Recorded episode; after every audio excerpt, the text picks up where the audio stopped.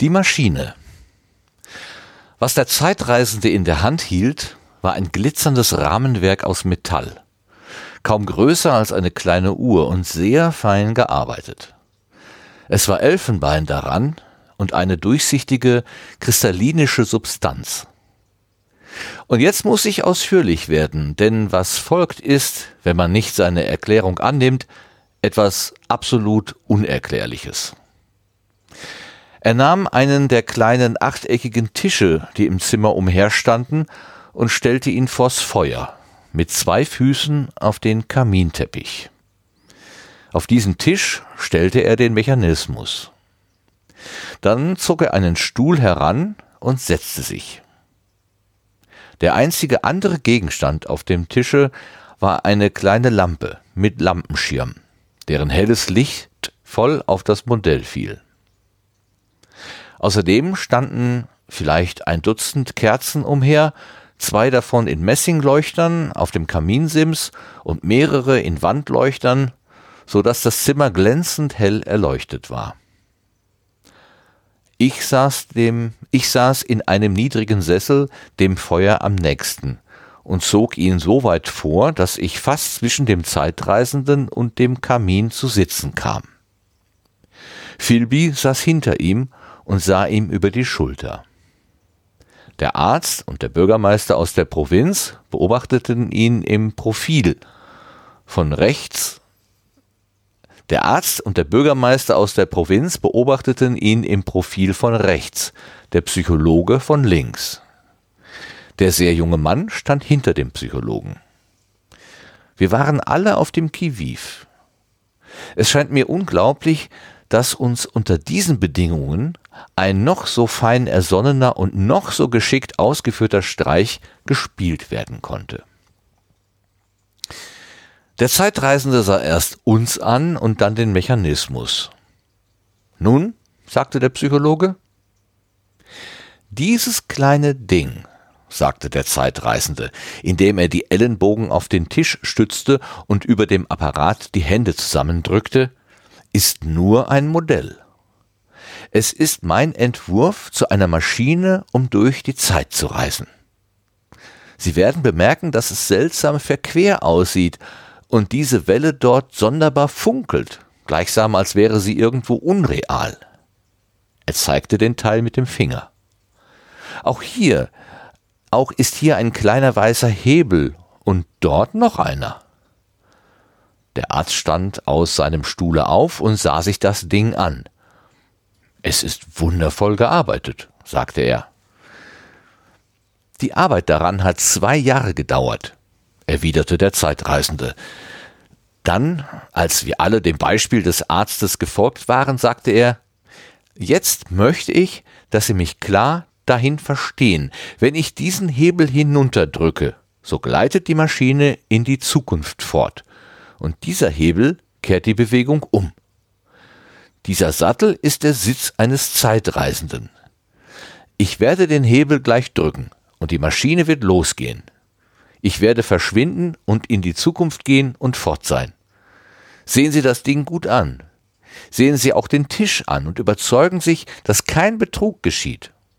Ich will nicht dieses Modell verlieren und mir nachher nachsagen lassen, ich sei ein Quacksalber. Es trat eine Pause von vielleicht einer Minute ein.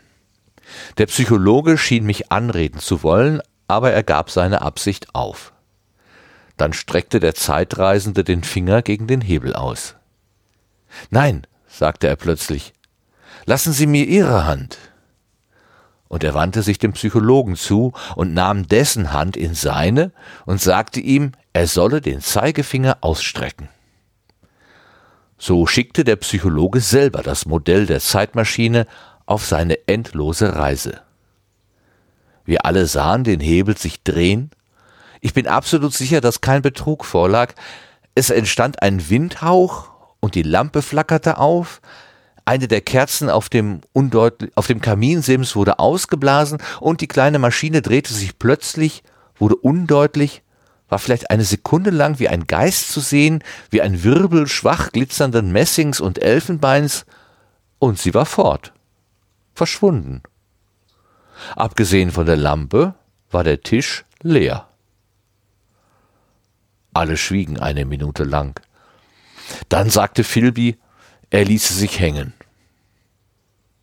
Der Psychologe erholte sich aus seiner Erstarrung und blickte plötzlich unter den Tisch. Da lachte der Zeitreisende heiter. Nun, sagte er mit einer Reminiszenz an den Psychologen. Dann stand er auf und ging zum Tabakkrug auf dem Kaminsims und begann sich, uns den Rücken zugekehrt, seine Pfeife zu stopfen. Wir starrten einander an. Hören Sie, sagte der Arzt, ist das Ihr Ernst? Meinen Sie im Ernst, dass diese Maschine in die Zeit gereist ist? Sicherlich, sagte der Zeitreisende und bückte sich, um einen Fidibus am Feuer anzuzünden. Dann wandte er sich um, während er die Pfeife anzündete, und sah dem Psychologen ins Gesicht. Der Psychologe wollte zeigen, dass er nicht aus den Angeln gehoben war, nahm sich eine Zigarre und versuchte sie unbeschnitten anzuzünden. Noch mehr. Ich habe da hinten, er zeigte nach dem Laboratorium, eine große Maschine, fast fertig. Und wenn sie zusammengesetzt ist, denke ich selber eine Reise zu machen. Sie wollen sagen, die Maschine sei in die Zukunft gewandert, sagte Philby. In die Zukunft oder die Vergangenheit, Wohin, weiß ich nicht sicher. Nach einer Pause hatte der Psychologe eine Inspiration. Sie muss in die Vergangenheit gewandert sein, wenn sie irgendwohin gewandert ist, sagte er. Warum? sagte der Zeitreisende.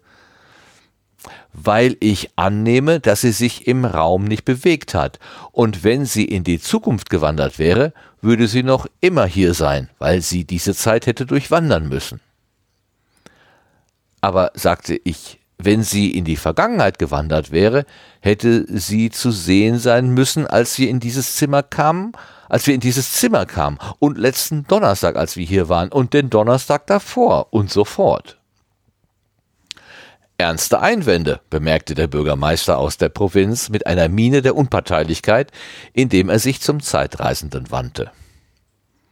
Keine Spur, sagte der Zeitreisende, und zum Psychologen Sie denken, Sie können das erklären.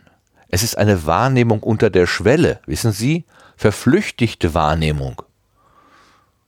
Natürlich, sagte der Psychologe und beruhigte uns. Das ist etwas ganz Gewöhnliches in der Psychologie. Daran hätte ich denken sollen. Das ist einfach genug und hilft dem Paradoxen wundervoll. Wir können diese Maschine so wenig sehen und wahrnehmen, wie wir die Speiche eines wirbelnden Rades oder einer Kugel, die durch die Luft fliegt, sehen können. Wenn sie 50 oder 100 mal so schnell durch die Zeit wandert wie wir, wenn sie eine Minute durchläuft, während wir eine Sekunde durchlaufen, so wird der Eindruck, den sie macht, natürlich auch nur ein Fünfzigstel oder ein Hundertstel von dem sein, den sie machen würde, wenn sie nicht durch die Zeit wanderte. Das ist ganz klar. Er fuhr mit der Hand durch den Raum, wo die Maschine gestanden hatte. Sie sehen, sagte er lachend. Wir saßen eine Minute oder so und starrten den leeren Tisch an. Dann fragte uns der Zeitreisende, was wir von allen, von, von dem allen hielten. Heute Abend klingt alles plausibel genug, sagte der Arzt. Aber warten Sie bis morgen. Warten Sie auf den gesunden Menschenverstand des Morgens. Möchten Sie die Zeitreise selber, die, möchten Sie die Zeitmaschine selber sehen? fragte der Zeitreisende. Und zugleich nahm er die Lampe und führte uns den langen Gang zu seinem Laboratorium hinunter. Ich erinnere mich lebhaftes flackernden Lichts, seines wunderlichen breiten Kopfes in der Silhouette des Schattentanzes, als wir ihm alle folgten, verwirrt, aber ungläubig, und wie wir dort im Laboratorium eine größere Ausgabe des kleinen Mechanismus erblickten, den wir vor unseren Augen hatten verschwinden sehen. Teile waren aus Nickel, Teile aus Elfenbein, und andere waren ohne Frage aus Felskristall geschliffen und geschnitten. Die Maschine war ziemlich fertig. Nur die gewundenen Kristallwellen lagen noch unvollendet auf der Bank neben einigen Zeichnungen. Und ich nahm eine in die Hand, um sie besser zu betrachten. Es schien Quarz zu sein. Hören Sie, sagte der Arzt, ist es Ihnen wirklich ernst oder ist es ein Trick, wie der Geist, den Sie uns vergangene Weihnachten zeigten? Auf der Maschine, sagte der Zeitreisende. Auf der Maschine, sagte der Zeitreisende und hielt die Lampe hoch, will ich die Zeit erforschen. Ist das klar? Es ist mir in meinem ganzen Leben nie mehr ernst gewesen. Keiner von uns wusste recht, wie er es nehmen sollte. Ich begegnete über der Schulter des Arztes Philbys Auge, und er blinzelte mir feierlich zu.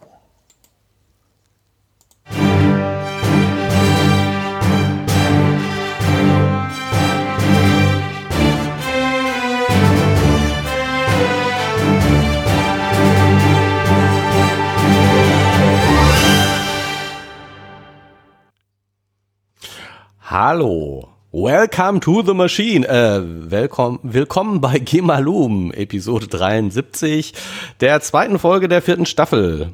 Und es begrüßen euch heute der Gerrit, das bin ich, und das G aus Gemalum und der Martin, der so schön vorgelesen hat. Das Ma aus Gemalum. Ma, ma, ma, ma, ma. Ähm, ja, und vorgelesen, äh, Lum, äh, lesen und mehr. Das, dazu kommen wir jetzt. Ja, hallo lieber Martin. Hallo Gerrit, Schön hast du gelesen. Dich. Ja, ich habe mich ein paar Mal voll, ver voll verlesen, aber naja gut, das passiert Ja. halt. Ähm, das Hatten passiert. wir ja letztes Mal schon festgestellt, dass äh, wer das ordentlich gelesen haben will, muss äh, zu professionellen Genau, genau, genau. die es in Hülle und Fülle gibt.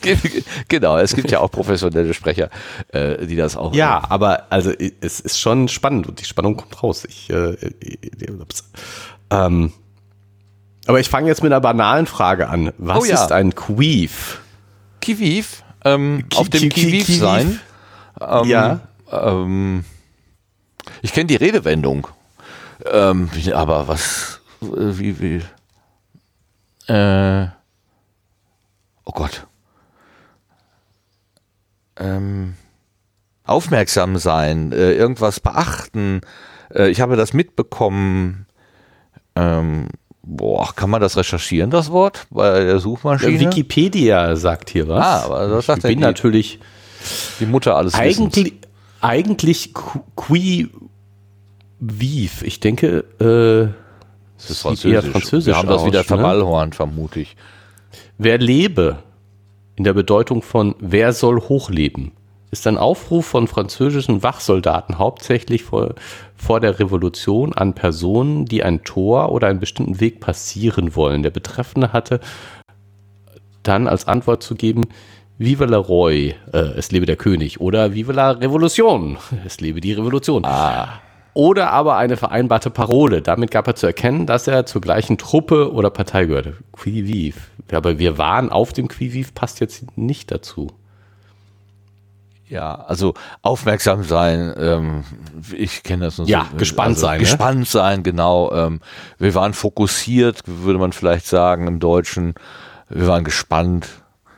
Ähm, lustig. Das ist bei mir im, jetzt nicht im, sagen wir mal, Alltagsgebrauch, aber es ist nicht so unvertraut, dass ich es nicht aus dem Rückenmark irgendwie sagen könnte. Aber wenn du mich jetzt wirklich nach dem Wortlaut fragst, ich, äh, fange ich an rumzueiern. Das ist ganz lustig. Geht gar nicht. Oh, guck mal, hier. Redensartenindex.de Aha. weiß zu sagen. ah, Sie benötigen meine Zustimmung. So geht's ja nicht.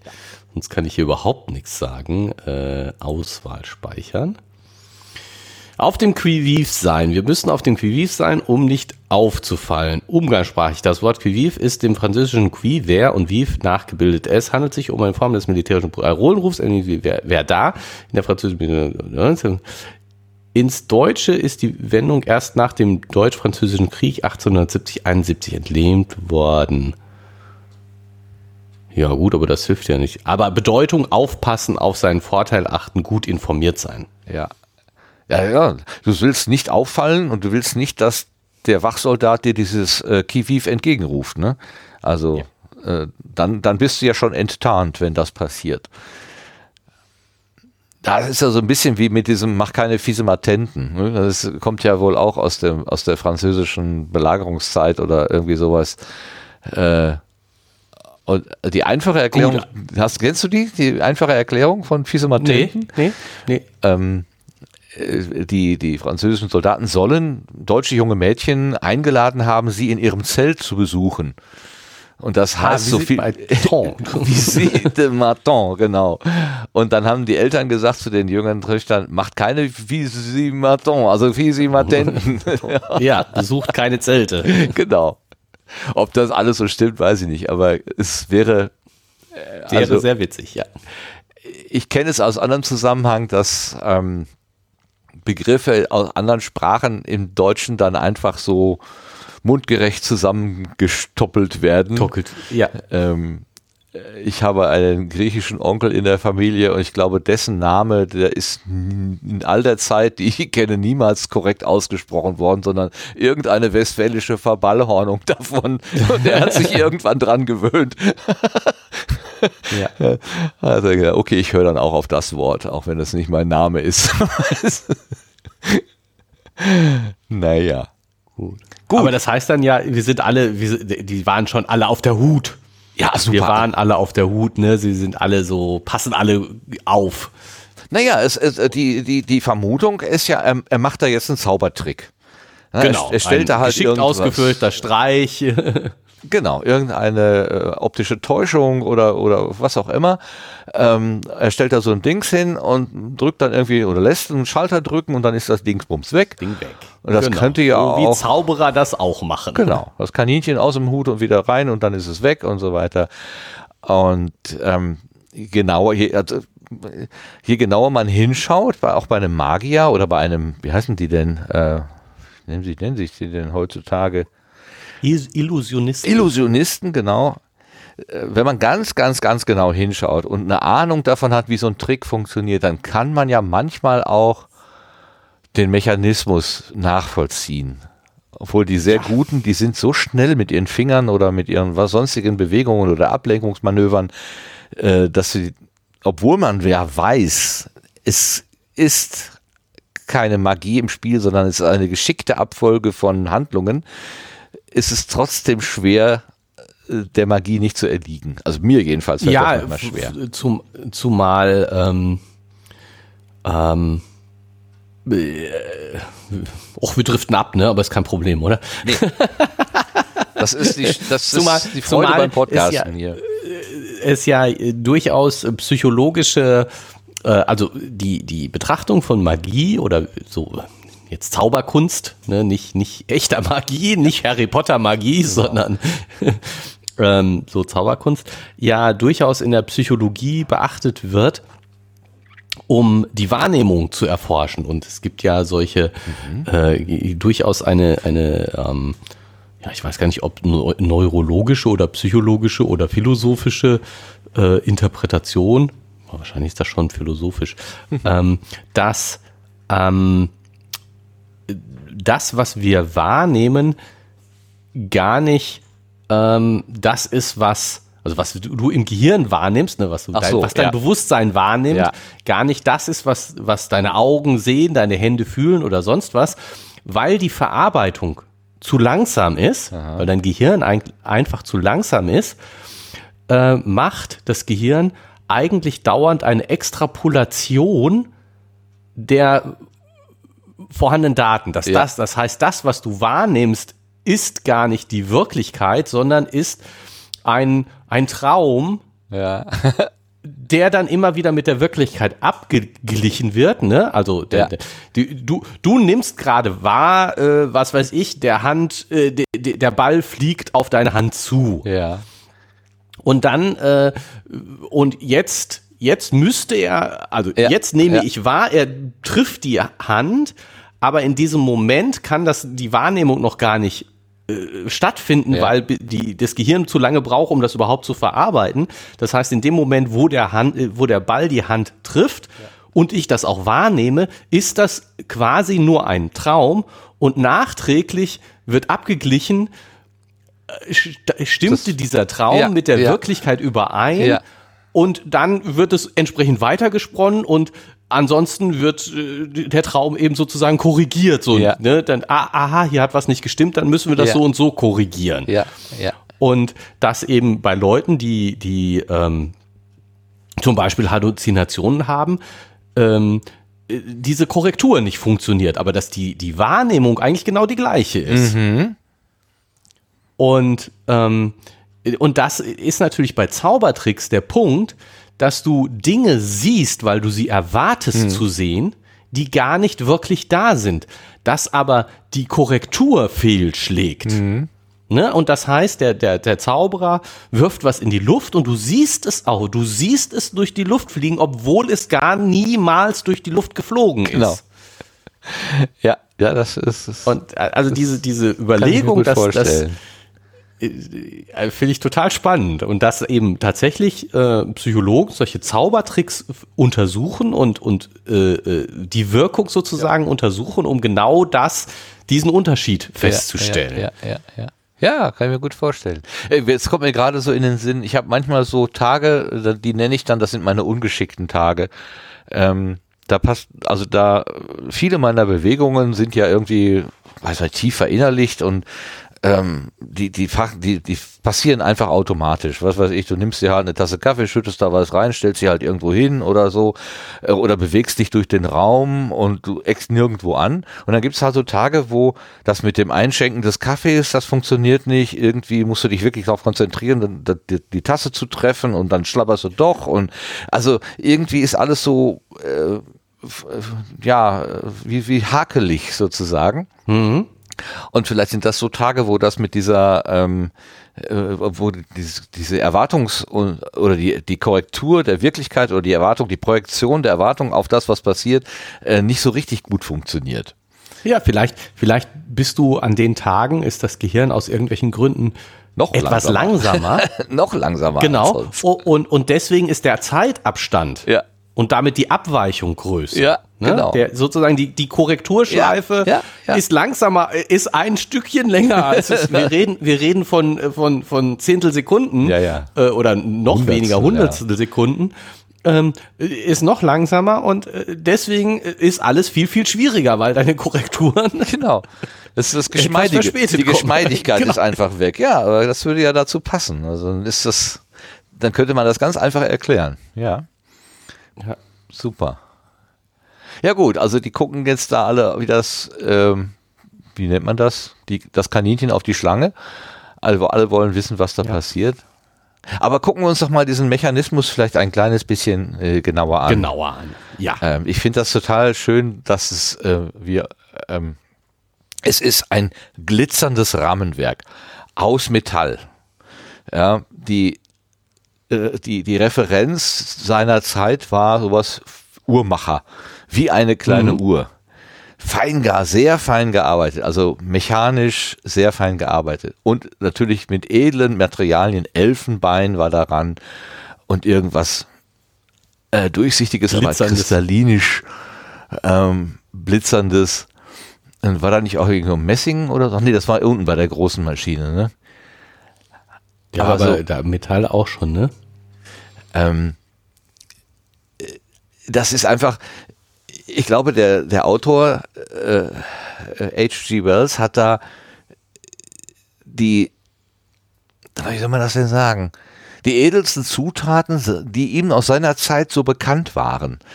Die hat er dann dazu dieser magischen Maschine zusammengefügt. Ich meine, das hätte ja auch ein Kasten aus Holz und, und, und Stroh sein können. Aber nein, es ist ähm, Uhrmacher-like. Also heute würde man wahrscheinlich irgendwie einen Hochleistungscomputer dahinstellen, weil, weil das eben das technische Symbol unserer Zeit ist. Ähm, ähm, er hat einfach dieses Bild dafür benutzt. Und es war natürlich Elfenbein dran, also wofür auch immer. Heute würden wir das ja verpönen, aber ich denke, zu der Zeit war das einfach ein Ausdruck von Wertigkeit. Ja, und wahrscheinlich auch ein gut zu bearbeitendes Material. Also ich denke, Ja, Elfenbein ist schon, wenn du, wenn du ein gleichmäßiges ähm, Material brauchst, um es fein zu bearbeiten, ist Elfenbein wahrscheinlich gar äh, ziemlich gut gewesen. hätte man nicht auch Schildpatt nehmen können? aus dem man Kämme gemacht hat. Ja, gut, okay, ja. aber Elfenbein ist selten. Ist das so ein Unterschied zwischen Elfenbein und Schildpad in, in der Wertigkeit? Ich glaube ja. Ich denke. ich glaube ja, ehrlich gesagt. Aber äh, ist ja auch immer Ausdruck seiner Zeit. Ich, ich keine Ahnung, wie, wie wertvoll Elfenbein 1890 gewesen ist, ähm, als die Idee dazu gekommen ist. Ja, hat also so ein Kästchen, so eine kleine Uhr, Spieluhr oder so mit zwei Hebelchen, stellt er auf den Tisch und sagt, wenn ich da drauf drücke auf den Hebel, auf einen der beiden Hebel, dann geht es entweder in die Zukunft oder in die Vergangenheit. So ganz eindeutig scheint mir die, Richtungs die Richtungsanzeigung nicht zu sein. Genau, er weiß es, er weiß es selber nicht. So sieht's aus. Total witzig. Und äh, er, er weiß, dass das Gerät sehr wertvoll ist. Nicht, nicht alleine, nicht nur zuletzt, weil er über zwei Jahre daran gearbeitet hat. Aber genau, das, es hat für ihn einen großen Wert. Ja. Aber er ist, er kann es ja noch nicht getestet haben. Denn Sonst wäre es weg. Er weg. Aber er ist sicher, dass es funktioniert. Das, das muss man auch erstmal haben, ne? Diese, diese Sicherheit. Ja, er lässt die gleich an dem ersten Versuch teilhaben. Ja. Andererseits, ich meine, wenn ich nur einen Versuch habe. ja, aber du kennst den Vorführeffekt. du hast immer, hast ja, ja alles schön meine, ausgedacht was, und dann drückst du auf den Knopf und dann tut es das nicht. Aber was, was man sich schon fragt, finde ich, warum warum muss es genau ein 1 zu 1 Modell sein? Ne? Also es ist ja jetzt eine sehr exakte, verkleinerte Version der Zeitmaschine, so wie er sie, wo er dann nachher drin sitzen wird. Ja. Warum ist das nötig, dass das wirklich so eins zu eins ist? So, ne? meine, um, das Pro, um das Prinzip zu zeigen, brauche ich ja keinen Miniatursitz da einzubauen, wo ja. jemand drauf sei, sitzen könnte, das, der ganz klein ist. Genau, das habe ich auch nicht verstanden. Und, und als zweites, warum baut er nicht einen Mechanismus ein, der die Zeitmaschine wieder stoppt? Also so, so wie ich das verstehe, ist, der Hebel wird umgelegt und die Zeitmaschine reist in die Zukunft oder Vergangenheit unendlich weit. Er weiß nicht genau wie oder er weiß nicht genau was. Er weiß nur, sie reist und reist und reist und reist. Weil niemand den Hebel wieder zurückstellen wird. Ach so. So würde ich das jetzt sehen. Ah, ja, ich habe schon irgendwie äh, gedacht, dass äh, die, die Maschine so eine Art äh, Hops macht und schon irgendwo dann ankommt und da auch dann bleibt. Aber ja, wenn man den Hebel einmal gedrückt, wenn er dann in der, in der gedrückten Stellung bleibt, das ist die Frage, ob der vielleicht ein, ob der eine Feder hat, die ihn wieder in die Nullposition zurückbringt oder nicht. Das wissen wir jetzt natürlich nicht. So gleitet die Maschine die Zukunft fort, wenn ich den Hebel hinunterdrücke. Ja. Bleibt der Hebel denn dann gedrückt? Kann ja nicht. Also so eine Art Nullstellung wird er doch vielleicht haben.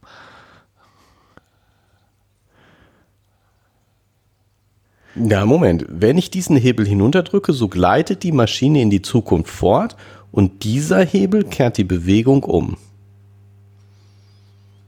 Ja, vorwärts, rückwärts, ne? So zwei Hebel. Also in der Zeit vorwärts, rückwärts. Ja, dann weiß er ja doch, ich welcher will dieses Hebel Modell, ist.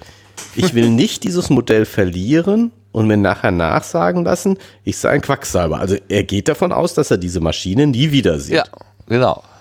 Und das ist so ein bisschen der Punkt. Ich meine, wenn er, wenn er, wenn er einen Mechanismus einbaut, der die, der die Zeitmaschine wieder stoppt, mhm. möglichst schnell, da sie sich um wenig in der Zeit vorwärts oder rückwärts bewegt. Ja dann müsste er sie ja entweder in der Vergangenheit schon gefunden haben oder in der Zukunft ein paar Tage später wiederfinden.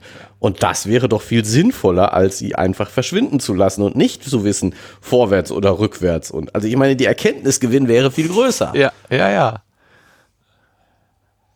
Es ist komisch, dass ausgerechnet, also er, er beherrscht diese nicht greifbare Technik des Zeitreisens, aber er beherrscht nicht die Dosierung anscheinend. Aber er hat zwei verschiedene Genau. Hebel, die, wo er genau weiß, das geht nach vorne, das geht nach hinten. Also es ist eigentlich über ähm, overingeniert dafür, das, was am Ende dabei herauskommt. So scheint es im Moment zumindest. Ja. Wenn er das schon alles einstellen kann, warum hat er da nicht dafür gesorgt, dass das Ding am nächsten Tag wieder zurückkommt oder so? Ja, genau. Ne? Warum hat er nicht einfach eine Uhr eingebaut? Und selbst wenn er das nicht so genau steuern kann, also gerade dann ist es doch wichtig zu wissen, was passiert. Mal abgesehen davon, dass der Finger des Psychologen, ist der Psychologe? Er hätte mitwandern müssen. Der Psychologe schien mi- mich anreden zu wollen. Dann steckte er seinen Finger. Nein, sagt er plötzlich, lassen Sie mir Ihre Hand. Er wandte sich dem Psychologen zu. Also der Psychologe. Und sollte den Zeigefinger ausstrecken, so stickte der Psychologe selber das Modell der Zeitmaschine auf seine, endlo auf seine endlose Reise. Guck, da haben Ja, wir es doch. ja, ja, so schickte der. Psychologe selber das Modell der Zeitmaschine auf seine endlose Reise. Genau. Ähm, also es ist schon so gemeint, dass die einfach immer weitergeht, weg ist und damit. Und ja, ich meine, so wie der, wie der Zeitreisende in dem großen Modell da drin ja auch mitreist, hätte der Finger des Psychologen auch mitreisen Ja, die müssen. obersten Hautschuppen, die, die gehen mit, aber der Finger selber bleibt am, in der Na Zeit. Was ich, äh, was ich ein bisschen beim Lesen, äh, wo ich gestutzt habe, ist bei der Beschreibung ne, mit dem Sattel. Dieser ist der, der, dieser Sattel ist der Sitz eines Zeitreisenden. Ich werde den Hebel gleich drücken und die Maschine wird losgehen. Ich werde verschwinden, in die Zukunft gehen und fort sein. Ähm, das ist ja eigentlich bezogen auf die große Maschine. Maschine, ja genau. Der erste Teil des Satzes, ich werde den Hebel gleich drücken, ist aber bezogen auf die kleine Maschine. Kleine Maschine, genau. Also, da ist so Also ein er- er- kleiner er- logischer er- Bruch in dem Satz. Ja, er antizipiert es, diese Gleichheit der beiden Maschinen. Ja, ja. Aber dann sagt er, ich versch werde verschwinden, in die Zukunft gehen und fort sein. Also äh, ist er sich jetzt sicher, dass er in die Zukunft geht? Ja, komisch, Weil ne? er weiß es ja noch nicht, Ja. oder?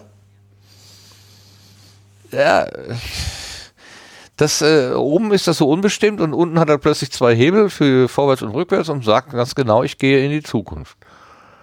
Und hinterher müssen dann die Leute raten, ist sie denn jetzt in die Vergangenheit oder in die Zukunft gegangen? Also es ist so ein bisschen, Ich, jetzt möchte ich, dass Sie mich klar dahin verstehen. Wenn ich diesen Hebel hinüber drücke, so gleitet die Maschine in die Zukunft fort. So.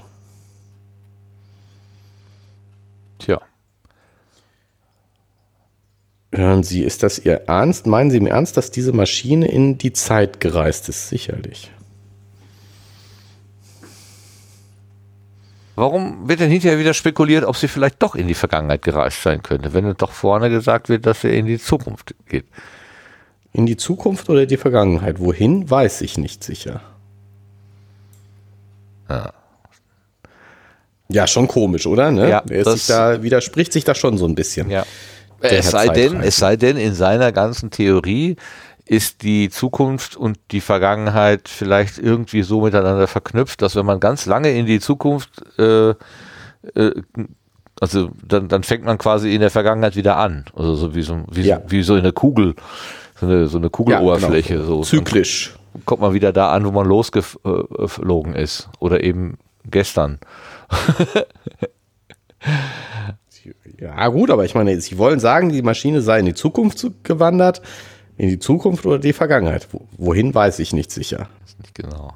Weiß ich nicht sicher. Gut, okay. Ah, okay. Er hat eine Theorie, er hat Aber nach er der Theorie gebaut, aber naja, aber kann auch falsch sein. er ist ja noch nicht mitgefahren. Genau. Genau. Also es war auch so ein bisschen Vo- Voodoo, ne? Ein Windhauch, eine Lampe flackerte, eine der Kerzen wurde ausgeblasen. Also so ein bisschen, ähm, Wirbel ist schon da. genau, ein klein bisschen Wirbel ist da. Dann drehte sich die Maschine plötzlich. Ja, wie sie drehte sich? Also einfach so wie so ein, wie so ein, wie so ein ähm, Kreisel um sich selbst.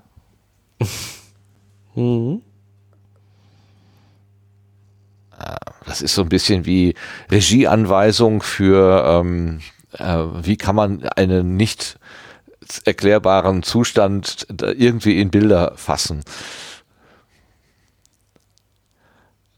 Naja, war eine Sekunde lang wie ein Geist zu sehen, wie ein Wirbel schwach glitzernden Messings und Elfenbeins. Ach, da ist das Messing, siehste. Und dann war sie fort, verschwunden. Einfach weg.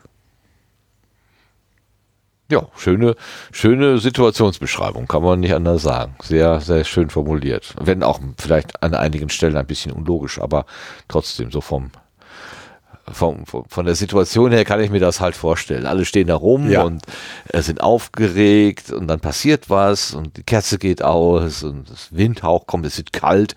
Es kann aber auch einfach so eine subjektive Empfindung gewesen sein, weil natürlich so, so ein bisschen auch angsteinflößend sowas sein kann.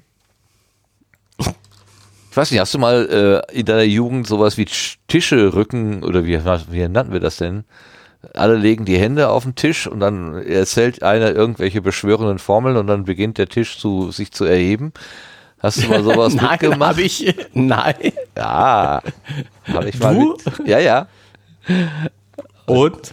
Ja, das ist, ähm, wenn man sich darauf einlässt, natürlich habe ich kein Wort davon geglaubt, aber in dem Moment, äh, an, dem, an dem Abend unter Einfluss von Wein oder so, habe ich dann natürlich schon auch mitgemacht. Ja, und dann hat halt irgendjemand mit dem Knie den Tisch von unten angehoben, aber äh, ja. weil du halt äh, alle sind auf die Situation eingeschworen und, und äh, andächtig und also, ja, fokussiert und dann passiert tatsächlich irgendwas. Das ist schon, also das, das ist schon eine Situation, also, an der man, in der man alles Mögliche glauben kann. Aber es gibt doch hier diese schöne Zeile. Wie war das denn? Äh, mit dem nächsten Morgen? Die fand ich so schön. Ja. Da springe ich jetzt ein bisschen vor. Äh, warten Sie das auf den gesunden nichts. Menschenverstand des Morgens. genau. Heute Abend klingt alles plausibel. Alles plausibel.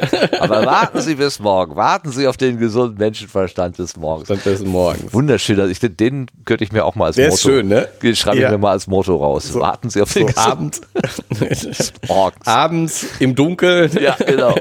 genau. Nach dem Essen. Ja. Wie war das? In der Nachtischruhe. Genau. Ich hatte mal eine Kollegin, äh, die ganz viel so, ähm, wie nannte man das denn so, Ethik, ähm, Ethik-Sachen bearbeitet hat. Und die hat ganz viel nachts geschrieben. Also erst, erst ging sie dann irgendwie lecker mhm. essen, hat dann auch lecker Weinchen getrunken und hat sie nachts dann irgendwelche großartigen Ideen zu Papier gebracht. Und am nächsten Morgen hat sie die Sache dann meistens wieder weggeworfen, weil das so alles totaler Krampf war. Und das hat also das Licht des neuen Tages dann nicht überlebt. Aber ja. der, an dem Abend war das alles total dürfte, was sie aufgeschrieben hat. Ich, das erinnert mich an meine Studienzeit am, am Lehrstuhl, wo wir ähm, ja, ich glaube, ich sage nichts falsch. Ich, ich, ich, trete niemandem auf die Füße, wenn ich sage, dass der Professor äh, immer erst mittags kam. Ah ja. und äh, dass, es, äh, dass es sich eingebürgert hatte und geschickt war, ähm, äh, um die Mittagszeit nicht da zu sein ähm, also da ausgiebiger Mittagessen zu machen und dann erst ein bisschen später zu kommen, weil wenn man da war, äh, war, waren so viel sprühende Ideen aus der Nachtschicht da. Oh Gott. Muss man sich jetzt mal alles anhören. Äh, ja, und die unbedingt ange, abgearbeitet werden mussten und hier und das und das müssten wir und hier und so und hast du nicht gesehen. Ähm, wenn man ein bisschen später kam, hatte sich das schon wieder so ein bisschen beruhigt. Der gesunde Menschenverstand des Morgens hat dann wieder so die Ideen etwas abgekühlt, ja. die in der Nacht entstanden waren. Ja, ja, ja, ja, ja. Das ist, ist wahrscheinlich ne, der, der, gute Rat, äh, bevor man irgendwas ad hoc tut, schlaf mal eine Nacht drüber. Drüber, ne? ja, so ungefähr. Auch, ne? also ja, lass es mal etwas meine, abkühlen, weil du gerade das Wort Ich habe es natürlich übertrieben. Ja, ja. Aber ich kann mir das vorstellen. Aber ja, kann mir das vorstellen. Auch äh, aus der Perspektive des Professors, der ihm dem ist da geniale Ideen gekommen und muss sie sofort der, mit, der Welt mitteilen. Ähm, ja. Auch wenn sich hinterher herausstellt, also so genial war die Idee nicht, äh, aber es muss erstmal raus. genau. Herrlich. Aber äh, lass uns noch einen Schritt wieder zurückspringen. Also ich war ja hier diese, zu diesem Satz, warten Sie auf den gesunden Menschenverstand des Morgens nach vorne geprescht. Ähm, weil die Überlegung ist ja, die Maschine ist jetzt weg, also mit ein bisschen Voodoo ist sie einfach verschwunden und war die Frage, ist sie denn jetzt in die Vergangenheit oder in die Zukunft gereist? Und ich finde Genau, Überlegungen, die da, die Überlegungen, die dann äh, angestellt werden, finde ich eigentlich sehr hübsch. Äh, zu sagen, ja, wenn sie in die Vergangenheit gereist ist, dann hätte sie ja beim letzten Besuch, als wir hier waren, schon da stehen müssen. Und da, genau, hätten wir sie ja schon sehen müssen. ja, ne? super. Also, äh, äh, ja, klar. Genau. Ja, Aber vielleicht hat sie ja da gestanden, aber niemand hat sie beachtet, weil niemand so viel Voodoo drumherum gemacht hat. Kannst du dich erinnern, was in dem so, Raum so ein schöner hat? Mechanismus, so ein Ah. schöner Mechanismus wäre schon aufgefallen. Der wäre schon aufgefallen. Ja, okay. Und was war das Argument für die Zukunft? Warte mal. Äh, Der eine sagte doch, sie ist in die Vergangenheit gereist. Äh, weil, wenn sie, wenn sie in die Zukunft gewandert wäre, würde sie noch immer hier sein, weil sie diese Zeit, in der wir jetzt gerade sind, hätte durchwandern müssen. Rein müssen, Ja, genau. auch, auch richtig. Sie, sie, dann, dann steht sie ja die ganze Zeit da, weil sie ja in der Zeit reist und auch durch die Zukunft reist. Aber äh, ja, das ist wieder die, dieses mit dem, mit dem kannst du äh, einen momentan, kann man einen momentanen Würfel sehen? Ja, ja. Mit Kann einer, man nicht, weil einer er- Zeit Nil kannst du ihn nicht sehen, genau. kannst ihn nicht sehen und somit seine Zeitmaschine, die nur zu einem Fünfzigstel da ist, weil sie 50 mal schneller durch die Zeit reist als normale Gegenstände, siehst du auch nur zu einem Fünfzigstel. Gut, das ist jetzt dann die, ähm, nachdem man gesagt hat, ja, wenn sie in die Vergangenheit gefahren wäre, dann müssten wir sie ja letzte Woche schon gesehen haben. Oder wenn sie in die Zukunft gefahren waren wäre, dann müsste sie immer noch hier sein, weil wo soll sie sonst hin? Ähm, dass man dann sagt, ja, lass uns aber doch auch mal auf die Zeit gucken. Also auf die, Genau. ähm, wie, wie nennt man das denn bei, beim Film? Bei, auf die Auflösung sozusagen. Ja. Ähm, da gab es doch mal so, so ein Buch, wie hieß denn das? Äh, da war ein, ein, ein Mensch, dem fehlte irgendwie, also der konnte die Zeit nicht so auflösen, wie das üblicherweise der Fall ist. Und er hat das daran gemerkt, dass er ein Huhn beobachtet hat, äh, was sich neben einem Korn auf dem Boden, also da lag ein Korn auf dem Boden, da war ein Huhn daneben. Das, das hat er gesehen. Und das nächste Bild, was er gesehen hat, war, dass das Korn weg war. Und er wusste, das Huhn hat das Korn gefressen, aber er hat die Bewegung des Fressens nicht gesehen, weil dafür reichte seine zeitliche Auflösung, seine Fähigkeit, die Zeit aufzulösen, reichte nicht aus. Ja. Und ich, also dieses Bild finde ich nach wie vor total faszinierend. Ich habe dieses Buch doch mal gehabt. Die Entdeckung der Langsamkeit. Na Da wird es zu passen. ja, ja, ja, das Also ist ich, ich kann mich jetzt, ich habe Das gelesen und kann mich, aber an diese Szene kann ich mich nicht erinnern. Das muss da drin gewesen Aber, sein. Ja, aber das passt, passt Ja. dazu. ja, ja. Wo er Fußball spielt und hauptsächlich Torpfosten. Ich kann mich nur an das Huhn und das Korn erinnern. Aber ich- ein tolles Buch, also die Entdeckung der Langsamkeit, wirklich ein tolles Buch. Worum geht's denn da nochmal? Also mein gut, es geht natürlich um die Langsamkeit, aber kannst, kannst du noch, hast du noch eine Also ich, Erinnerung? ich kann, ja, äh, also äh, es geht um eine Person, die eben sehr langsam ist ja. und in, in ihren Gedanken und eben eine, auch eine verlangsamte Wahrnehmung hat und eben bei der die Welt viel schneller abläuft als für normale. Aha. Und diese, der, der eben, und der wird Naturforscher, weiß ich nicht, das war, eh- boah, ich hätte Ja. jetzt gedacht, im, im, im 18. oder 19. Jahrhundert spielt das Ganze. Ja.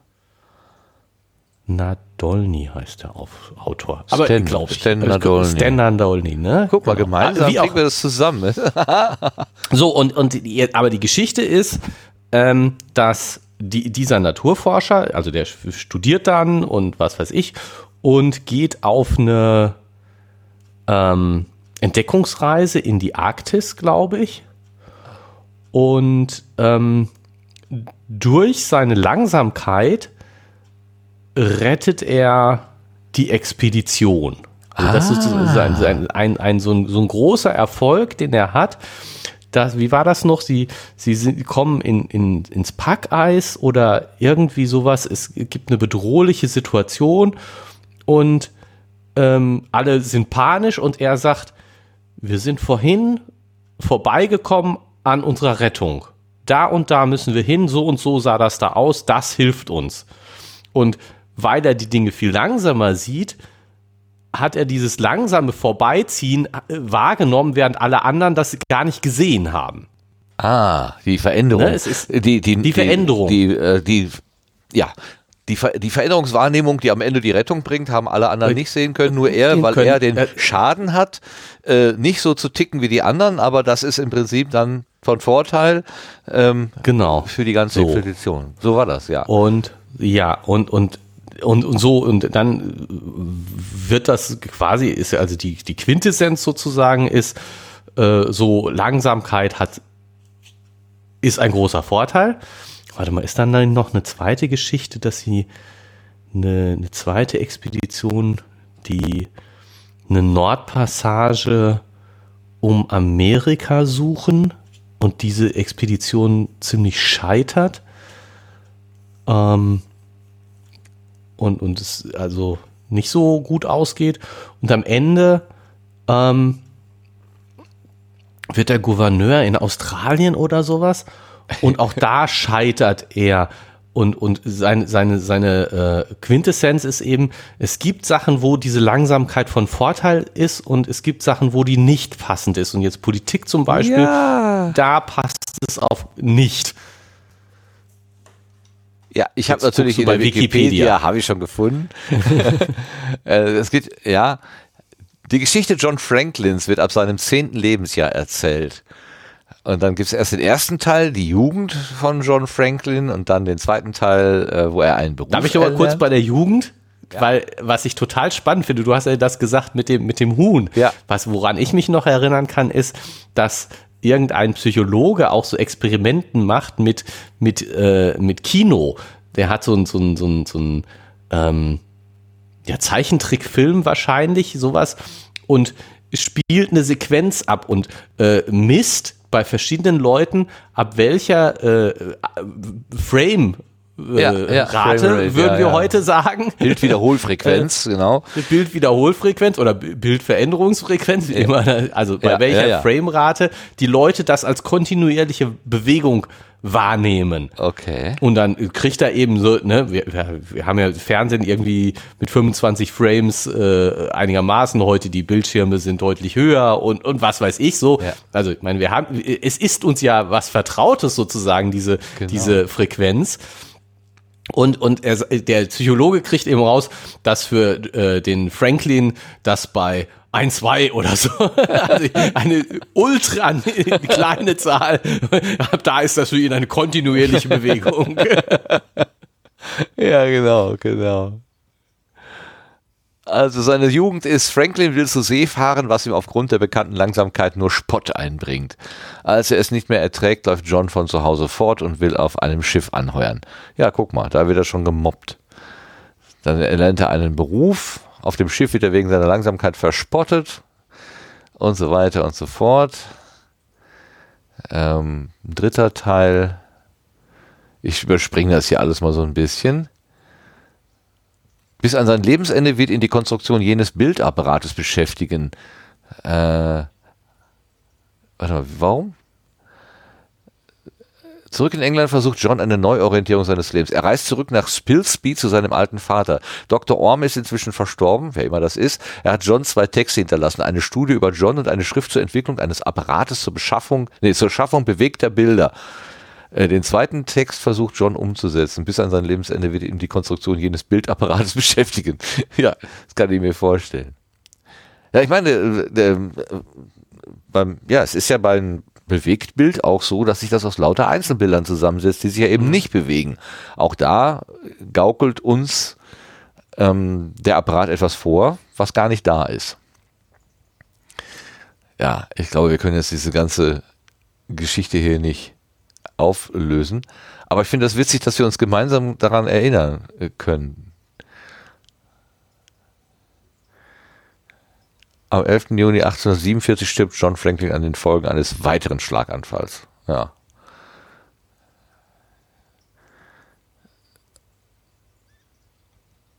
Ah, okay. Aber es ist ein hochgelobtes Buch, wie hier am ein, im ein, an der Einleitung steht, äh, preisgekrönter Bestseller des deutschen Schriftstellers Stan Nadolny. Sein Protagonist ist der englische Kapitän und Polarforscher John Franklin, der wegen seiner Langsamkeit immer wieder Schwierigkeiten hat, mit der Schnelllebigkeit seiner Zeit Schritt zu halten, aber schließlich doch aufgrund seiner Beharrlichkeit zu einem großen Entdecker wird. Der Roman ist bewusst ja. nicht authentisch gehalten, denn die im Roman beschriebene Figur ist im Gegensatz zum realen Vorbild ein der Langsamkeit verpflichteter Mensch mit modernen Idealen. Da gibt es doch so einen amerikanischen Zeichentrickfilm mit so, mit so einem Häschen, was ähm, mit so einem Häschen, was äh, zur Polizei will und muss allerlei behördliche Auflagen erfüllen. Und die behördlichen Mitarbeiter, das sind so Faultiere, die bewegen sich unendlich langsam, um ihr irgendeinen Stempel zu geben auf einen Bescheid oder so. Herrlich. Ich weiß gar nicht, wie heißt denn der jetzt wieder? Ja gut, äh, wir sind ein bisschen abgedriftet. Komm, lass uns ja, macht nichts, macht nichts. zur Zeitmaschine. Gut, also die, die Kleine ist weg. Und ähm, ja, wir sind ja darauf gekommen, ähm, äh, die Erklärung, die dann gegeben wird, ist, dass die sich letztendlich in einer anderen Taktung bewegt. Also ja. als die äh, Menschen, die dort Normal. rumstehen. Ja. ja. Also ja, was, wie sagtest du noch, die ähm, mit dem Würfel? Ähm, Gibt es einen Würfel, der keine Zeit hat? Gibt es nicht. Genau. Ein momentaner ein, Würfel. Ein momentaner, richtig. Ist, ja, genau. Ja. Gut, und dann ist sie einfach weg und die sagen, ja, pff, ja, dann ist es so. Ich, kannst du dir vorstellen, wie dir zumute wäre, wenn du jetzt da äh, Zuschauer gewesen wärst?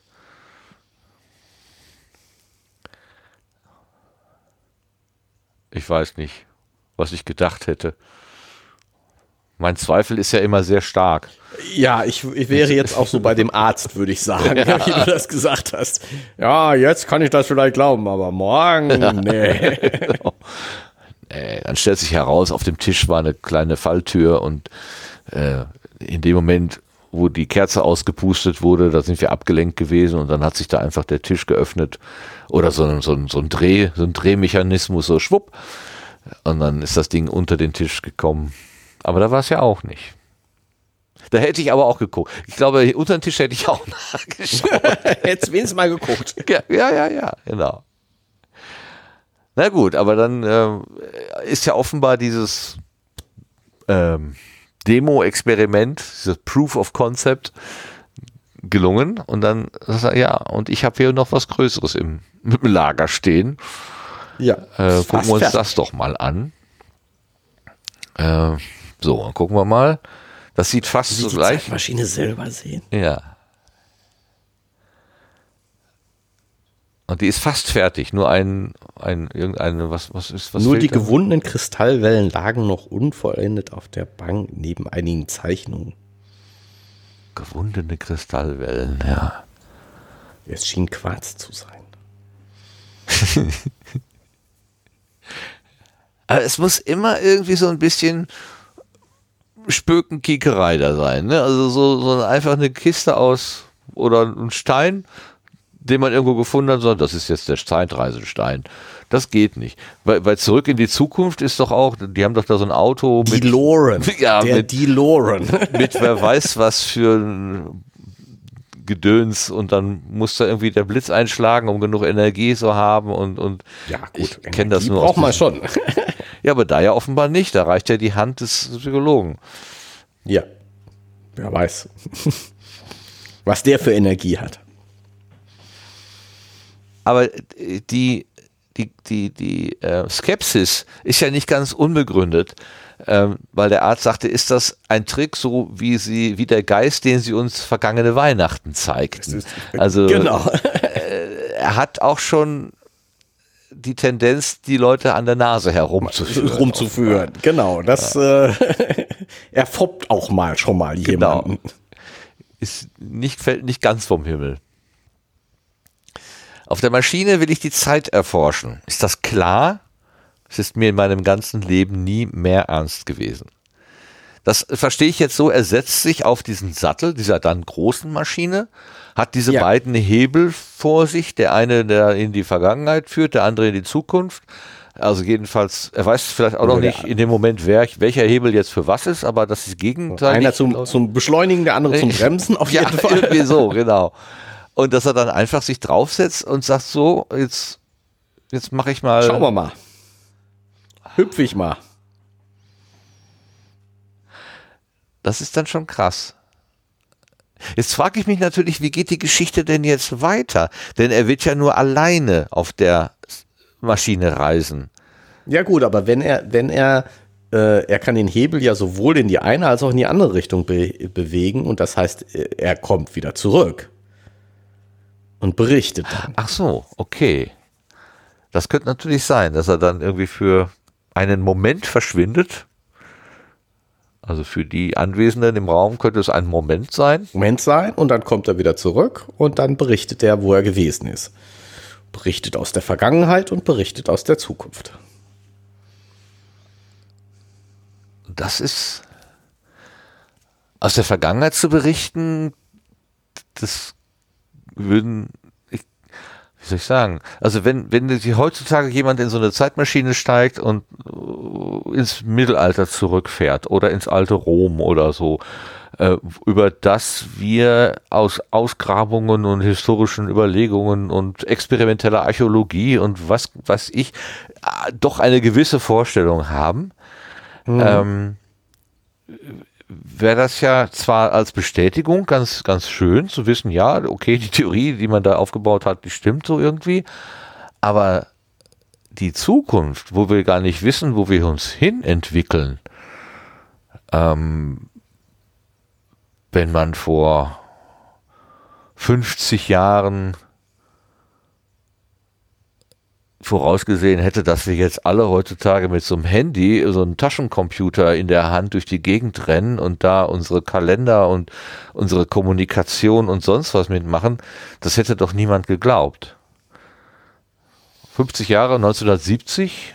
Nee, Doch. nein.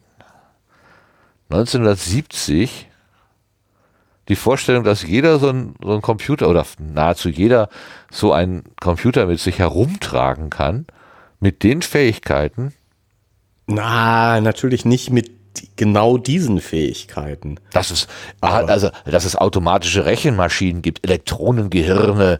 Äh, Ja, das sowieso. das- das aber schon, nein, ja. aber auch, aber auch, dass, ähm,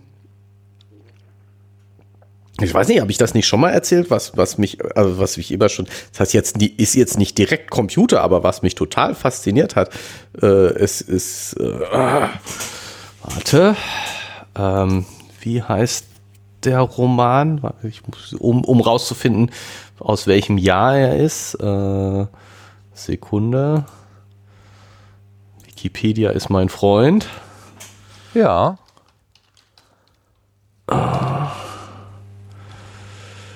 Da. Äh, Auszeichnung, nein. Werk, da. Einzelromane. Jetzt müsste doch stehen.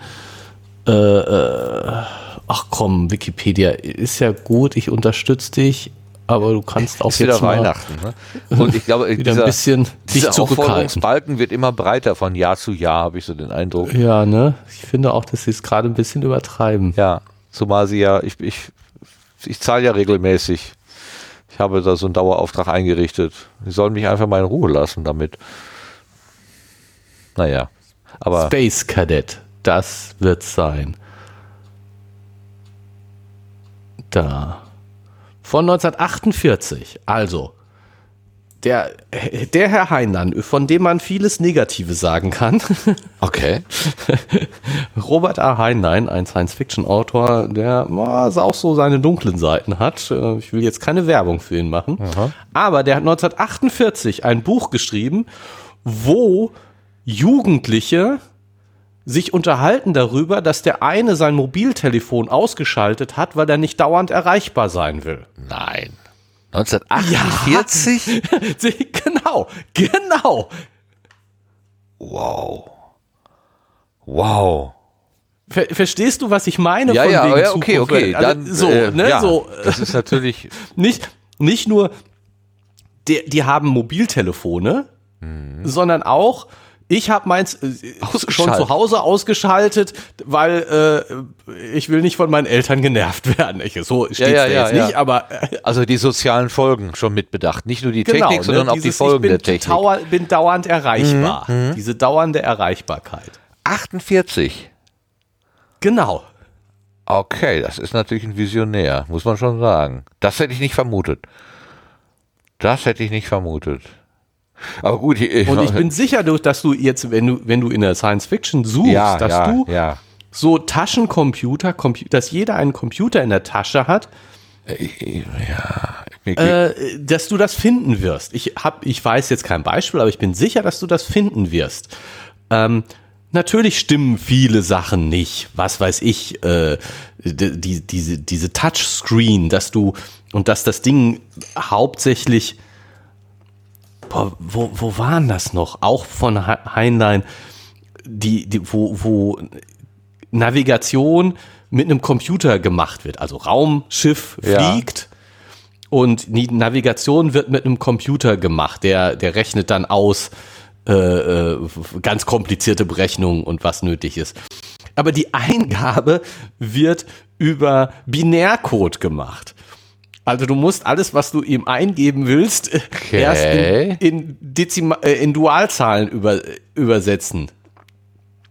Und ähm, äh, wo, wo man so sagt, ja, wenn man ein bisschen nachdenkt, dann kommt man darauf, dass das ziemlicher Quatsch ist, weil wenn der Computer komplizierteste Berechnungen machen kann, dann kann er auch mh, andere Zahlen übersetzen. ne? So. Er will man vielleicht nicht. Ich überlege gerade, äh, weil du auch gerade sagtest, diese Eingabebretter. Es gibt ja die, ähm, die ersten Folgen von Star Trek mit Captain Kirk. Ähm, da haben die ja auch schon Kom Kommunikatoren, also diese, diese Dinger, diese Handfunksprechgeräte und auch schon sowas wie Tricorder und auch schon diese Bretter, auf denen dann immer irgendwelche Daten erfasst werden. Das ist ja auch schon vorgedacht gewesen. Aber gut, das war natürlich für die Fiktion in einem Raumschiff. Aber trotzdem, die Idee, es geht ja darum, wann ist die Idee entstanden? Boah. Ja. 48 hat er über Mobiltelefone geschrieben. Das finde ich jetzt, das überrascht mich gerade. Super. Ja, ich habe hier was, einen Eintrag gefunden, aber da geht es nur um die Filme. Wäre natürlich interessant, wann die Drehbücher entstanden sind. Von Star Trek. Also da ist ja zumindest die, die Idee des Tablet-Computers ganz klar ähm, vorweggenommen worden. Und vielleicht bedingt sich das ja sogar gegenseitig. Also weil diese Idee in der Welt gewesen ist, haben Techniker versucht, sowas zu erzeugen. Ja, also ich meine, das gibt ja, ähm, gibt ja auch Leute, die ähm, äh, behaupten, dass das äh, Internet, das Internet so wie wir es kennen, das World Wide Web so aussieht, weil äh, die Leute, die es programmiert haben, äh, die richtigen Science-Fiction-Romane gelesen haben. Okay. Also die, die ähm, von Neil Stevenson und, ach, wie heißt der andere noch? Äh, oh, peinlich. Nein, überhaupt nicht. Ich kann ja noch nicht mal, ich weiß ja noch niemals, dass es Der, diese der, Filme gab. der, der, der, Ach, äh, Bücher. Ist Filme, noch, Bücher. Ja, genau, Bücher äh, ist, ist noch, noch der, der eher, eher der zweite, der, der Vorreiter des, des Internets. Ähm, Neuromancer. Wie heißt denn der noch? Ich kann ja mal Autor, Science Fiction und äh, Internet in eine Suchmaschine eingeben. Und was kommt dabei heraus?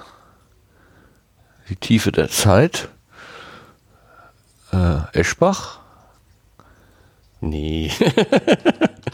Nichts gegen Eschbach, aber äh, nein. William Gibson. Ja, genau. Ja? Ja. Wir leben im Internet, statt es nur zu nutzen, sei ein Zitat. William Gibson, 72, ist ein amerikanischer Science-Fiction-Autor, der sich in seinem Werk mit den Auswirkungen von Informationstechnologie und digitaler Vernetzung auf unser Leben befasst. Sein Debüt Neuromancer aus dem Jahr 1984 gilt schon lange als Klassiker. Genau. Also Gibson. Der Gibson Ja, hat uns das Internet gegeben. Ja, also nein. Äh, das hat die DARPA gemacht. Ja. Nein, aber so dieses, diese Vorstellung davon, wo man mit dem Hinter Internet hingehen könnte und wollte. Wann, wann ist denn das, wann, ab wann gibt's denn, wann, spricht man denn vom Internet? Wann ist das denn entstanden? Und, und dann ist der zweite Schritt ist ja noch das World Wide Web. Das sind ja, Ja, ja, noch ja, zwei unterschiedliche Dinge. Ja, ja. Hatte das nicht gerade vor zehn Jahren 30-jährigen Geburtstag oder so? Irgendwas war doch da. Das war doch dieser Schweizer. Ähm, wer ist der Vogel jetzt wieder? Ähm, Das World Wide Web. ja, ja, wie, wie heißt der denn wieder? Ähm, oh, das ist jetzt peinlich. ähm, na, irgendwas mit I, Doppel-E oder so. oh Gott. Lustiges Raten. www-Erfinder. So. Tim Berners-Lee. Miss Lee, Ah. genau. Ja, ja, ja, ja, ja, ja. Ja, ich bin extra schweigend gewesen, weil es mir zu peinlich war. Du wusstest das. parat zu haben. Nein, eben auch nicht, sonst hätte ich ja was gesagt. Ich hatte es, es lag mir auch auf der Zunge, aber es kam nicht raus. Aber Moment, Genau. irgendwas, warum bringe ich das mit der Schweiz in Verbindung? Wenn doch hier Weil er beim CERN gearbeitet CERN gearbeitet hat, ne? Okay.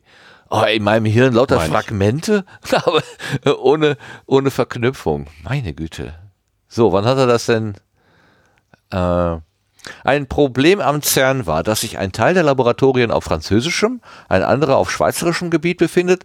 In den beiden Ländern herrschen unterschiedliche Netzwerkinfrastrukturen, die den Austausch von Informationen erschwerten. Am 12. März 1989 schlug Berners-Lee seinem Arbeitgeber CERN ein Projekt vor, das auf dem also seinem Arbeitgeber CERN ein Projekt vor, das auf dem Prinzip des Hypertexts beruhte und den weltweiten Austausch sowie die Aktualisierung von Informationen zwischen Wissenschaftlern vereinfachen sollte. 89. Ja, 89 hat das WWW angefangen. Und äh, hier, ich gucke gerade bei Internet, äh, 69 bis 83 Vorläufer ARPANET. Und ab 81 TCP/IP, DNS und Usenet. Also d- 81 fängt das, das, äh, sagen wir mal, das richtige Internet an. Zumindest was ich, nach dem, was ich hier jetzt aus der, aus der Wikipedia mal so ganz schnell raushole. Ja. ja, es, äh, also ich als Laie habe ja verstanden, dass es so verschiedene Schichten gibt, auf denen man dann auch ähm, äh, sich vernetzt. Also äh, die, die, die unterste Schicht ist ja einfach, es, es gibt eine Strippe zwischen Punkt A und Punkt B, dass man überhaupt mal ein Signal hin und her schieben kann. Und dann darauf liegt dann wiederum eine Logik oder auch eine, ja, eine Logik. Welche Art von Signalen will man denn hin und her schicken? Äh, manchmal erkläre ich mir das so mit verschiedenen Sprachen. Wenn du auf der einen Seite Englisch reinredest und auf der anderen Seite ist ein Franzose, der, der versteht es halt nicht. Da musst du halt eine gemeinsame Sprache finden. Äh, Und wenn es eben die Interpretation von Binärsignalen ist, aber das muss trotzdem gemeinsam auf gleiche Art und Weise geschehen. Und wenn du dann bis nach China willst oder nach Australien oder sonst wohin, dann muss auch das irgendwie klar sein. Wobei es gibt ja da eigentlich keine, wie haben sie das denn noch gemacht? Es gab doch keine Normen, sondern ähm, wie hieß das denn noch? Ähm, die haben einfach Vorschläge gemacht, beziehungsweise Vorschläge eingesammelt für diese ganzen Normen. Ähm, ach, Table of Con? Table? TOC? Da gab es Table auch of mal. Content. Ja, nee, das ist Table of TOC. Content. Warte mal, da gab es doch auch einen Podcast zu. Ich weiß gar nicht, wie viele Folgen der hat. Von einer Frau gemacht. Warte mal. Äh, Podcast, Internet, Protokoll. So, sagt die Suchmaschine? Äh, äh, natürlich äh, CRE 141, Technikkulturgesellschaft, die Grundlagen der heutigen Internetprotokolle. Hat er da mit der Frau geredet? Kann das sein? Der Tim Pritloff? Nee, das ist ein Fabian. Ah, verfliegst noch mal. Nee, komm, wir müssen jetzt, nicht unsere, unsere Zuhörer damit nerven, wie wir hier äh, unterschiedlich auf ähm, im, im, im Netz rumsuchen. Ich fand das nur so witzig. Ähm, RFC Request for Comments. So, RFC, ja, warte mal. Ja, RFC, okay. Podcast RFC. Genau, Request for Comments, der RFC Podcast. Ja, äh, bis, also 19 Ausgaben gibt es da schon. Und wer macht das? Wer ist, wer steckt dahinter?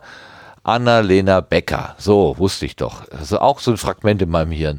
Dafür liebe ich ja Suchmaschinen. Man schmeißt ihnen dann irgendwelche Fragmente an den Kopf und man bekommt und in der Regel eine vernünftige Aussage. Ja. So. Und bei diesem Request for Comments, da geht es eben um äh, Internetprotokolle die, aber diese Requests, also die, da haben Leute tatsächlich irgendwas geschrieben als Vorschlag und haben das dann der Community mhm. vorgelegt und gesagt so. und dann wurde das bearbeitet, haben Leute gesagt, das ist gut, das sollen wir nochmal ändern. Genau. Was für eine großartige Art, äh, etwas zu entwickeln. Also. Ja, also. Die ähm, Normen entstehen de facto, also einfach durchs Tun und nicht, weil es jemand vorschreibt. Best Practice, wenn man so will. Ja, ja, genau. Und, und, und es setzt sich das durch, was die meisten einfach annehmen. Und wenn du kannst noch sowas vorschreiben, wenn es keiner macht, dann macht es keiner. Genau. Also das ist, das ist ja auch, ähm, also jetzt, äh, ja eben, was, was die Browser unterstützen an HTML oder an, an ne, was sie anzeigen, das ist, äh, es gibt irgendwo eine Definition, was sie machen, was sie tun müssten, aber danach, daran halten sie sich nicht unbedingt und sie können noch viel mehr, als da steht, dass sie können müssten. Äh, aber das, was sie tun, ist der Standard, ist das, was, was es definiert. Ja. Und nur so hat es diese weltweite Verbreitung gefunden. Denke ich. Ja, ja, und es ist dadurch eben sehr, sehr flexibel und, und kann sich sehr leicht entwickeln. Das ist schon so eine Sache. Ja, leider hat man was, die, was, was? die Sicherheitsanforderungen dabei äh, damals nicht so hoch gehängt, weil man von gutmütigen Nutzern ausgegangen ist. Und man muss diese ganzen Sicherheitsoptionen erst so nach und nach da hinein operieren. So ist mein Eindruck ja. jedenfalls. Ja, aber trotzdem, also nichts, nichts, nichts so. Entschuldigung. Ein schönes Beispiel für gemeinsames Entwickeln. Ich frage mich ja immer noch, wie der Container, also in dem man halt Güter durch die Gegend fährt, wie der es geschafft hat, sich durchzusetzen. Denn da müssen ja auch ganz unterschiedliche ähm, Systeme, auch unterschiedliche Länder und so weiter, müssen alle dieselbe Infrastruktur aufbauen, um damit vernünftig umgehen zu können. Ja. ja. Die Maße sind dann auch irgendwann mal vorgegeben. Es gibt halt zwei Längen und vier Befestigungspunkte und du brauchst halt so einen Kran, damit das in, in, was weiß ich, in Hamburg genauso abgeladen werden kann wie in Singapur oder in Shanghai oder weiß, weiß der Himmel mhm. wo. Ähm, das, das, hat, das, das, das vergleiche ich das immer so ein bisschen mit, so Normung, weltweite Normung. Und wenn, wenn mir dann Leute sagen, ja, das können wir nicht weltweit regeln, dann frage ich mich immer, wie kann denn das beim Container und beim Internet funktioniert haben, wenn das grundsätzlich nicht gehen soll? Das kann doch nicht ja, sein. Man muss es einfach nur tun. Ja, ne? genau. Ne? Der Fracht- oder Schiffscontainer wurde im Jahre 1956 von dem Reeder Malcolm McLean an der US-Ostküste für den Güterverkehr eingeführt. Er wurde zunächst abschätzig als Schachtelschiff bezeichnet, ja. setzt sich aber bald durch gegen starken Widerstand der Hafenarbeiter, die um ihre Arbeitsplätze fürchteten und bessere Tarife erkämpften. Ja, das heißt, es hat einfach irgendjemand angefangen. Und dann hat sich das durchgesetzt. Netzt. Ich meine, was, was ja faszinierend ist, ist, dass du relativ viel Leergewicht durch die Gegend fährst. Und Container an sich ist ja schon mordsschwer, wenn er, wenn er leer ist. Doch. Das glaube ich noch nicht mal. Also ja, der ist, ist, kannst du der nicht, ist nicht äh, leicht. Das, Wenn du, Äh, das- wenn du den Laderaum nur voll Zuckersäcke packst und nicht noch so eine, so eine Blechschachteln da drumherum, kriegst du schon ein paar mehr Zuckersäcke mit auf dein Schiff. Aber die musst du Ja, dann halt mühsam per Hand ausladen. Das ist halt äh, der Nachteil.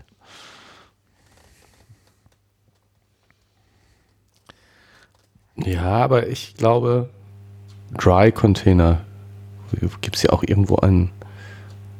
Hier steht immer nur. Äh, Breite, Höhe. Die sind also ganz genormt sind die aber nicht. Ja, aber es gibt so ein Standardmaß von so und so viel, glaube ich, 42 Fuß oder 40 Fuß und dann äh, die Hälfte. Das ist ein normal Ja, 20, groß. 20 Fuß und 40 Fuß Genau. Standard. Und es gibt noch hier so ein High Cube. Ja.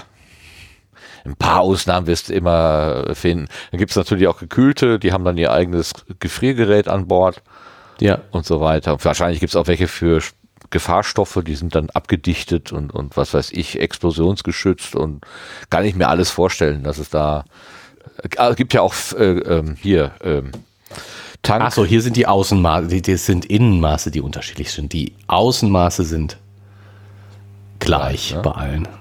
Selbst genau. Tanks, die werden dann mit so einem Gestell um, umspannt, damit äh, Spannt, der, der genau. Greifer 20 Fuß Swap, Swap ja, sind hier abgebildet und vi- 40 Fuß ISO-Container.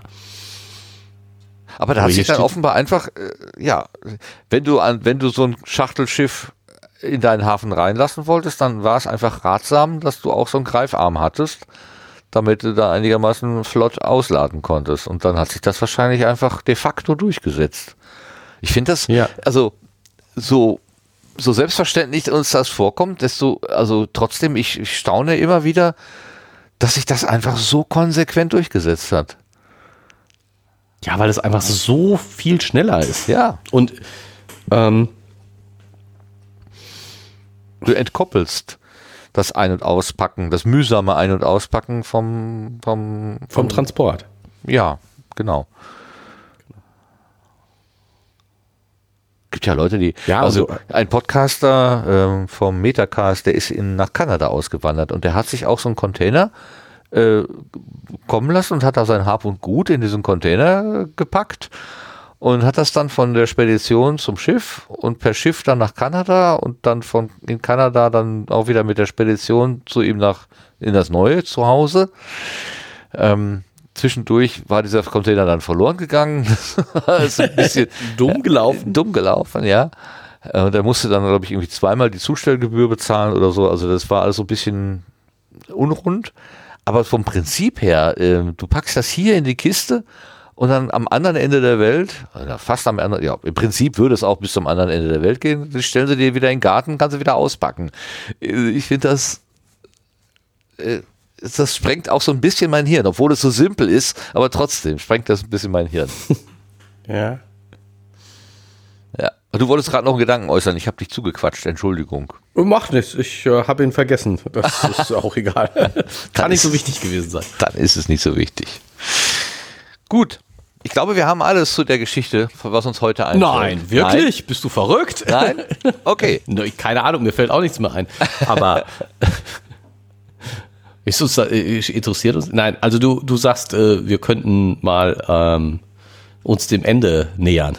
Ja, ich habe so Willst das du da- Gefühl, dass ich zumindest alle meine Gedanken, die ich da so aus meinem Hirn kratzen kann, jetzt geäußert hätte. Aber ich höre dir gerne zu, wenn du noch was Ich, erzählen ich, möchtest. also ich meine, wir haben ja schon angefangen, so ein bisschen zu spekulieren, wie es weitergeht. Ja. Ähm, das würde ich, also was mich, also ich bin mir ziemlich sicher, dass er jetzt, wird er ja auf die Reise gehen, er wird die Maschine fertigstellen, er wird auf die Reise gehen. Ähm, und äh, dann werden wir irgendwas über die Vergangenheit und Zukunft erfahren. Und ich meine, ich, ich hab das, wir, wir haben ja letztes Mal auch schon gesagt, ich kenne das Buch nie wirklich, aber so, äh, ich weiß, dass es äh, zumindest Zukunftsabenteuer gibt, dass irgendwas in der Zukunft passiert. Ähm, Was ich mich frage ist, also, ähm,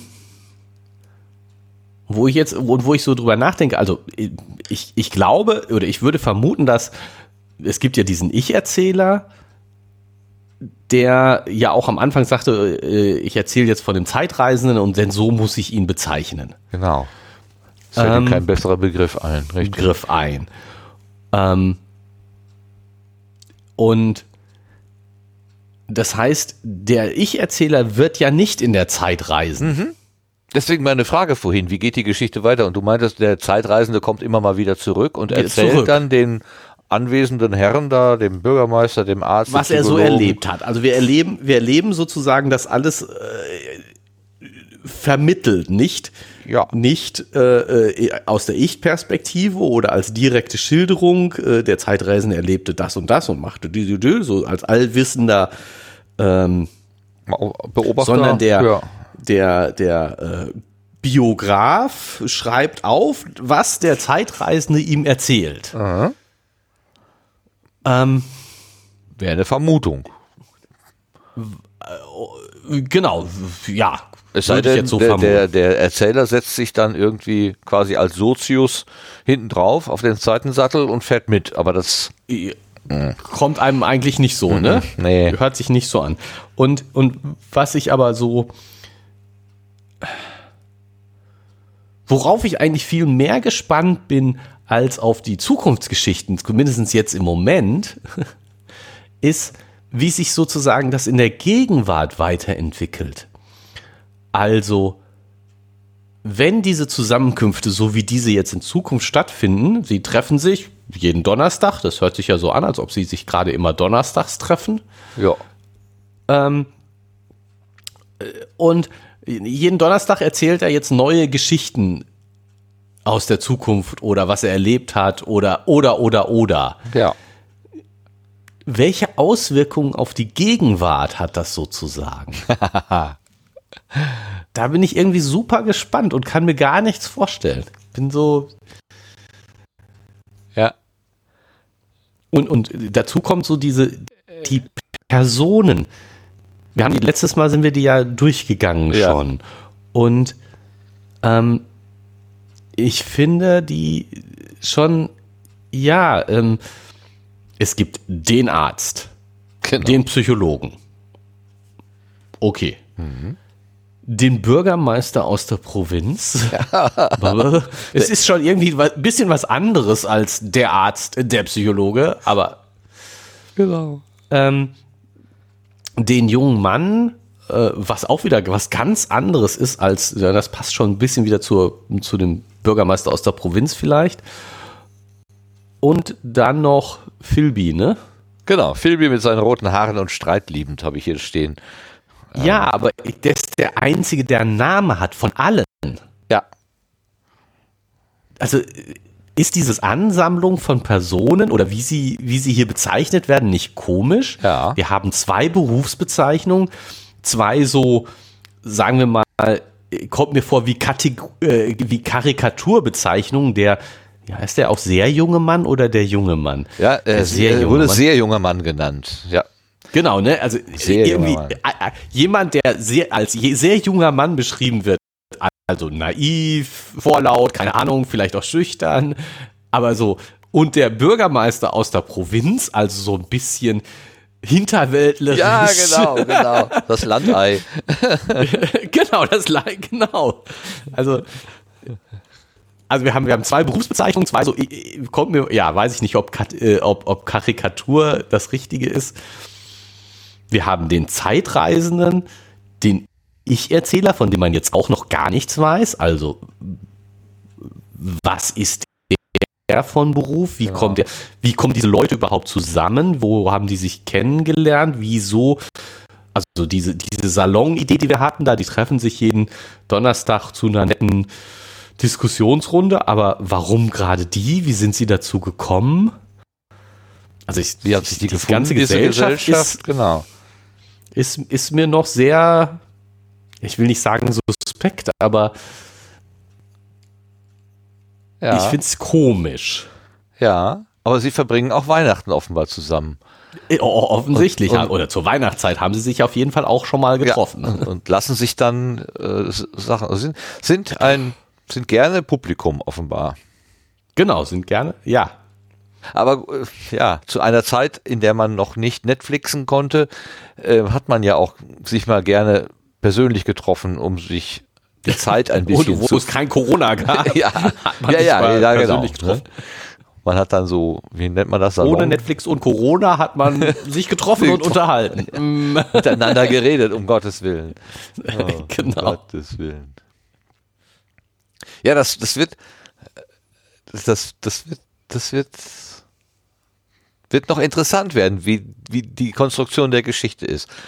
Genau, also, ne? Ist das es so wie, auch. also jeden, jeden Freitag bricht er auf in ein verlängertes Wochenende und am nächsten Donnerstag erzählt er dann von den Erlebnissen, die er gehabt hat. Ne? Genau, genau, ne? So freitags bricht er auf. Also ich meine, auch das ist ja, wenn ich eine Zeitmaschine habe, dann kann ich ja eine Minute nachdem ich los bin zurückkommen oder auch eine Minute vorher. Ja. Also das ist ja so. Genau. Ich kann erstmal losfahren und dann wiederkommen und mir sagen, was ich mitnehmen muss. Genau. Es gibt ja irgendeinen so Witz, ähm, wo sich die, die ähm, Interessengemeinschaft Zeitreisen trifft. Donnerstag vor einer Woche. So. ja, genau.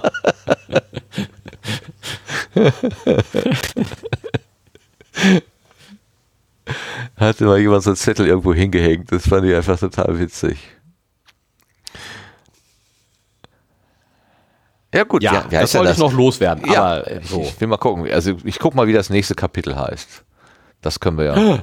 Der Zeitreisende kehrt zurück, heißt das ah, nächste guck, also Kapitel. Also, das heißt, er ja, ist dann schon irgendwo gewesen. gewesen. Oh, das wird ja spannend. Ja. Haha, haben wir einen Cliffhanger. Für ja, uns. aber hallo, ein Cliffhanger. ich weiß nicht.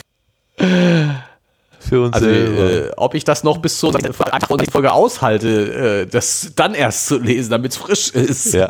Nee, nein. Also müssen wir dringend einen neuen Termin ein, vereinbaren. Ein Kapitel dürfen wir ja vor, äh, vor also das dürfen wir ja. Ja, klar, aber also ich finde, fand das, ich habe das jetzt, dieses Kapitel auch, äh, wann habe ich es gelesen? Gestern, vorgestern, muss gestern gewesen sein. Ja. Und so dieses, dass es wirklich noch frisch ist. Auch nicht äh, schlecht. Ich es ne? nicht schon zum zweiten Mal gelesen habe und so, aber ja. Ja, mit dem Termin machen wir aber gleich ohne äh, Aufzeichnung. Genau, das machen wir das dann gleich wir dann und danach. deswegen kann ich dann jetzt auch mich von den Zuhörenden ah, ja. äh, verabschieden ähm, und mich bedanken, für, dass sie so lange uns äh, ausgehalten haben. Ähm, ja, ja äh, dass sie uns na, so lange ausgehalten haben. Sehr schön formuliert, mit dem, ja. mit diesem Cliffhanger äh, habe ich doch Erwartungen, äh, dass äh, beim nächsten Mal jemand noch wieder zuhören wird. Wer bis jetzt durchgehalten hat, wird beim nächsten Mal wieder dabei sein. Super. Nein, also vielen Dank fürs Zuhören und äh, auch von mir. Wir freuen uns aufs nächste Mal. Bis zum nächsten Mal. Okay. Tschüss. Tschüss zusammen.